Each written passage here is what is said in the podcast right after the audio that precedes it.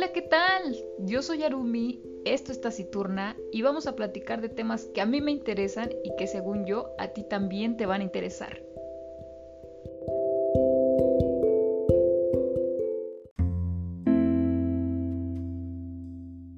Bienvenidos a Taciturna y sí, ya sé lo que están pensando. Tú habías dicho que ya no más podcast. Ya, ya sé que había dicho que no iba a regresar y realmente no estoy regresando. Esto solo es un especial de Navidad. Oh, cierto, ya viene Navidad. Me encanta Navidad, las luces, el arbolito. Pero dime, ¿cómo te ayudo? ¿Cómo vamos a empezar el podcast? ¿De qué va a tratar? ¿Cuál es el tema? No, espérate, no va a ser un podcast convencional. Mejor ven, siéntate y hablemos un poco de algunas anécdotas.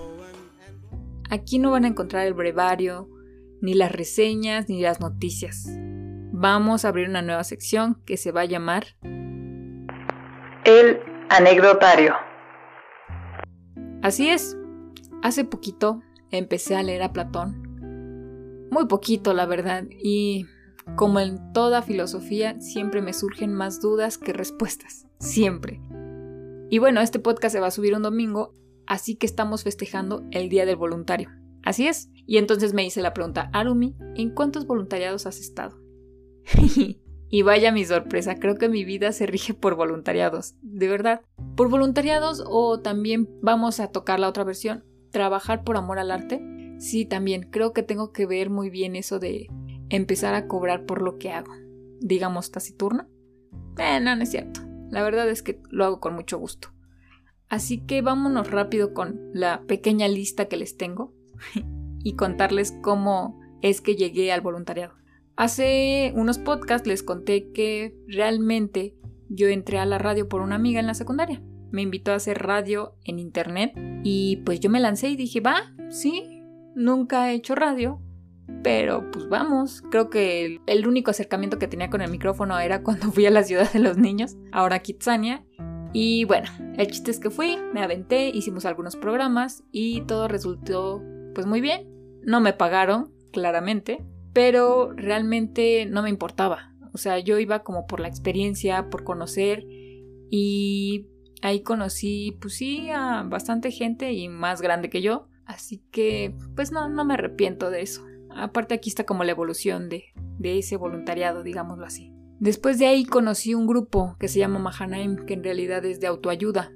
Eh, realmente a la edad que me invitaron, que fue como a los 13, 14 años, yo no necesitaba ayuda de nada, porque realmente pues, no tenía traumas como tal. Les digo traumas porque hay algunas personas que a esa edad pues sí sufren algunos temas complicados que Mahanaim trata muy bien. Y la primera vez que fui no entendía muy bien de qué iba, porque nunca me pues no empatizaba con lo que ellos hablaban. Sin embargo, me gustó mucho el ambiente. Y pues ustedes me conocen, normalmente soy muy introvertida y creo que ahí aprendí a socializar un poco más y conseguí bastantes amigos. Me quedé como por cinco años y realmente era de ir cada fin de semana a juntas. Algunos fines también vendíamos dulces porque se tenía que recaudar para el grupo, ya que pues se daba de comer, bueno, desayuno, comida y cena. Aparte se les hacían recuerdos a, a los que iban a la jornada y en fin, había todo una organización ahí que, que, a mí me agradaba bastante, de verdad. Todavía sigue el grupo. Sin embargo, bueno, pues ya había que seguir, ¿no? O sea, creo que empecé como a los 13 y 18. Ahí estaba muy grande. Pero sí, creo que por ahí 5 o 4 años. Algo así me quedé. De ahí salté y puse taekwondo, pero ustedes van a decir, ¿eso qué tiene que ver? Es un deporte pero lo pongo porque alguna vez me planteé que si yo terminaba mi cinta negra, yo iba a dar clases por amor al arte, de verdad. O sea, me gusta tanto ese deporte que yo hubiera podido dar clases por amor al arte. Ya después yo creo que ya hubiera pensado más en comer porque pues en esta vida también hay que solventar algunos gastos, así que sí, por eso es que lo puse ahí. El TAE igual entró a mi vida como por cinco años culminé con una bonita lesión en el tobillo. Y bueno, también ya me dijeron que mis rodillas estaban bastante mal, así que me dijeron que me retirara del deporte o si no, pues como a la edad de 40 años yo creo que ya no iba a poder caminar bien. Eh, a muchos yo sé que les, eh, les apasiona tanto el deporte que seguirían entrenando, pero pues miren, uno ya piensa más en su salud y pues me retiré realmente. de ahí, ay, este está bonito. Llegué a lo que es el catecismo y, fue en el Inter, ¿eh? realmente practicaba TAE, catecismo. El catecismo me invitaron a primero ser como auxiliar de catequista y después ser catequista y realmente pues llevar un grupo de niños, darles tema cada fin de semana y miren, pasé de Mahanaim que era sábado y domingo a catecismo porque los sábados se les daba se les daba la clase a los niños y los domingos se tenía que ir a misa. Y realmente no es una iglesia que estaba tan cerca de mi casa, estaba como a 30 minutos, o sea que sí le invertía bastante para, para ir hasta allá. Ya después, pues por azares del destino ya no me gustó tanto. Y pues de ahí salté pues ya a la superior. Y miren, realmente puse este porque... Bueno, ahí voy. Puse el servicio social. Ustedes dirán, ¿y eso qué tiene que ver, no? Pues realmente es voluntariamente a fuerzas, como dice el nombre servicio social. Pero ¿por qué lo pongo en mi lista de voluntariados? Porque amigos, realmente si yo me enterara ahorita en pandemia que sigue trabajando ese laboratorio y que necesitan manos para echarlo a andar, porque realmente pues es de la escuela, pero sí trabaja, o sea, sí cobra. Y si necesitaran personal y no les pudieran pagar, realmente yo me apuntaría. De verdad, es un laboratorio que yo aprecio bastante, un laboratorio que hace pruebas físicas de la tela porque se le tiene que ver la resistencia, el rasgado, la longitud de la, de la fibra, etc, etc. Y yo disfrutaba bastante estar en ese laboratorio, de verdad. Hubo una vez que nos llegó una licitación y la ingeniera fue así como, pues mira, eres la única, no sé por qué nadie quiso ir ese día, eres la única y pues tenemos una licitación de Banco de México y nos tenemos que apurar. Así que de aquí nos vamos a ir, yo creo que hasta que cierre la escuela. Y yo así de, ¿what? O sea, entraba yo a las 7 y la escuela creo que terminaba actividades como a las 10, 10 y media, entonces prácticamente a esa hora salí del laboratorio y ustedes dirán, eh, estás loca, yo no me hubiera quedado, pero realmente es algo que me gustaba, que disfrutaba y cuando algo te gusta la verdad ni, ni lo sientes pesado. Así que sí, me quedé desde las 2 que empezaba mi servicio hasta casi las 10 de la noche. Pero me daba una satisfacción el que ya empezara yo a hacer este pues las pruebas, que no sé, me, me gustó bastante esa experiencia y si ahorita estuviera abierto y necesitaran personas, iría sin que me pagaran de verdad, de verdad lo juro.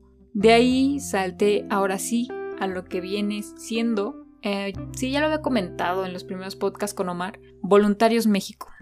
Voluntarios México como tal ya me abre la puerta a un voluntariado como tal, y pensé que había ido a muy pocos eventos, pero hice una lista que vaya que está un poquito larguita. Bueno, a comparación de mis compañeros, claro que no. Esto es nada. Pero miren, Voluntarios México me llevó a EcoFest, donde realmente aprendí a separar la basura como debe ser, no solamente en orgánica e inorgánica, no. Realmente debemos de tener como cinco botes mínimo para separar bien la basura. Estuve en esa sección y yo les platicaba a las personas que pasaban cómo es que se debe separar bien la basura. También tuve que ir al Vive Latino, ay, bueno, sí, no fue nada obligatorio. Obviamente iba a ver a las bandas, pero también teníamos que trabajar. Y vendíamos unos pines que eran de, no me acuerdo, Pronatura, sí, creo que era de Pronatura, que realmente era como para borrar tu huella de carbono. Entonces no era tan fácil vender pines como vender dulces en Mahanaim, vender dulces era mucho más fácil. Pero pues también se entiende, la gente va a ver a bandas. Normalmente si alguien se te acerca y te dice, oye, ¿quieres un pin de 20 pesos? Pues te va a mandar por un tubo.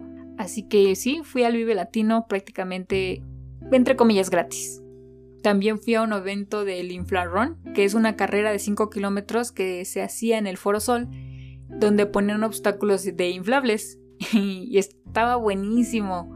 Yo a mí me tocaba animar en, la, en el primer inflable y estaba buenísimo porque les tenías que gritar, veías cómo se caían y realmente cuando terminaba el evento te decían, ¿saben qué? Si quieren pues ya échense la carrera y ya después les damos de comer y si quieren una medalla agárrenla y bueno, demás. Hubo también un voluntariado ahora que recuerdo eh, cuando estaba en la superior, eh, estuve de staff cuando hacían las carreras 11K y realmente no sé si llamarlo voluntariado porque sí nos pagaron, o sea, le llamaban voluntariado pero te pagaban. Y dormimos en el gimnasio de la escuela. Eh, no, no es lo mejor, la verdad. Este, dormimos prácticamente donde yo entrenaba taekwondo. Y la verdad, lo que debo de reconocer es qué buena organización tienen, qué buena comida te dan, porque de desayunar te dan acá panecito de la ideal. Eh, la primera noche me acuerdo que nos... Bueno, yo llegué un día tarde, pero porque necesitaban más manos. Y nos dieron así como una cena bien bonita ahí en el, en el estadio, acá con meseros y toda la onda. Y teníamos que armar obviamente el, el lunch que se les daba a los corredores. Algunos les tocaba dar medallas y muy padre. La verdad es que ahora que lo pienso he convivido con bastante gente. Me suelo jactar de ser muy introvertida y soy muy asocial, esa es la palabra correcta. Me cuesta, me cuesta como que hablar con la gente, pero ahí como que en los voluntariados pues no hay de otra. O sea, tienes que hablar con la gente, no te puedes quedar callada. Así que, como ven, Voluntarios México es una asociación sin fines de lucro que de verdad se dedica a ayudar gente. Hay muchos eventos, hay para ir a pintar casas hogar, donar juguetes, eh, pues ir a uno que otro evento que, a lo mejor sea de tu agrado, pero realmente vas a ya sea ayudar al staff de, de ese evento y todo por propia satisfacción. Y ahí va mi pregunta, ¿por qué hacemos voluntariado? ¿Realmente por qué lo hacemos? Es una satisfacción propia, pero una satisfacción propia de alguna forma es ego, ¿no? No sé, realmente debo dejar de leer a Platón. Eh, me causa más dudas que respuestas. Y... Pues no sé, cuéntenme, ¿han ido a algún voluntariado? La verdad es que se los recomiendo bastante. Conocen mucha gente. Creo que lejos de recibir un apoyo económico, recibes un apoyo cultural. Por decirle de alguna forma, o sea, empiezas a conocer más cosas, más gente, más sobre algún tema. Fui a campus, realmente no como voluntaria, porque ya no alcancé, pero pues me gané un boleto para ir y realmente, o sea, como les cuento, en cada uno de estos eventos no me pagaron absolutamente nada, nada, pero aprendí bastante, bastantes cosas en, en cada uno de ellos. Y era algo que no había apreciado totalmente hasta ahorita que estoy haciendo este podcast, que realmente también este podcast lo hago por mero gusto. No sé, me he preguntado varias cosas en estos días que tengo un poquito más libres, así que espero que les haya gustado. ¿Cómo celebran ustedes el Día del Voluntario? Si no han hecho uno, yo personalmente se los recomiendo. Da una satisfacción muy diferente a, a un trabajo remunerado. ¿Por qué? No sé, no encuentro todavía la respuesta. Pues nada, esto ha sido el podcast del día de hoy. Es el especial de Navidad. No sé si la semana que viene va a venir o no, ya no voy a prometer nada. Sin embargo, uno más sí debe de haber. Yo creo que sí. Así que, pues gracias por escuchar y pues nada, bye bye.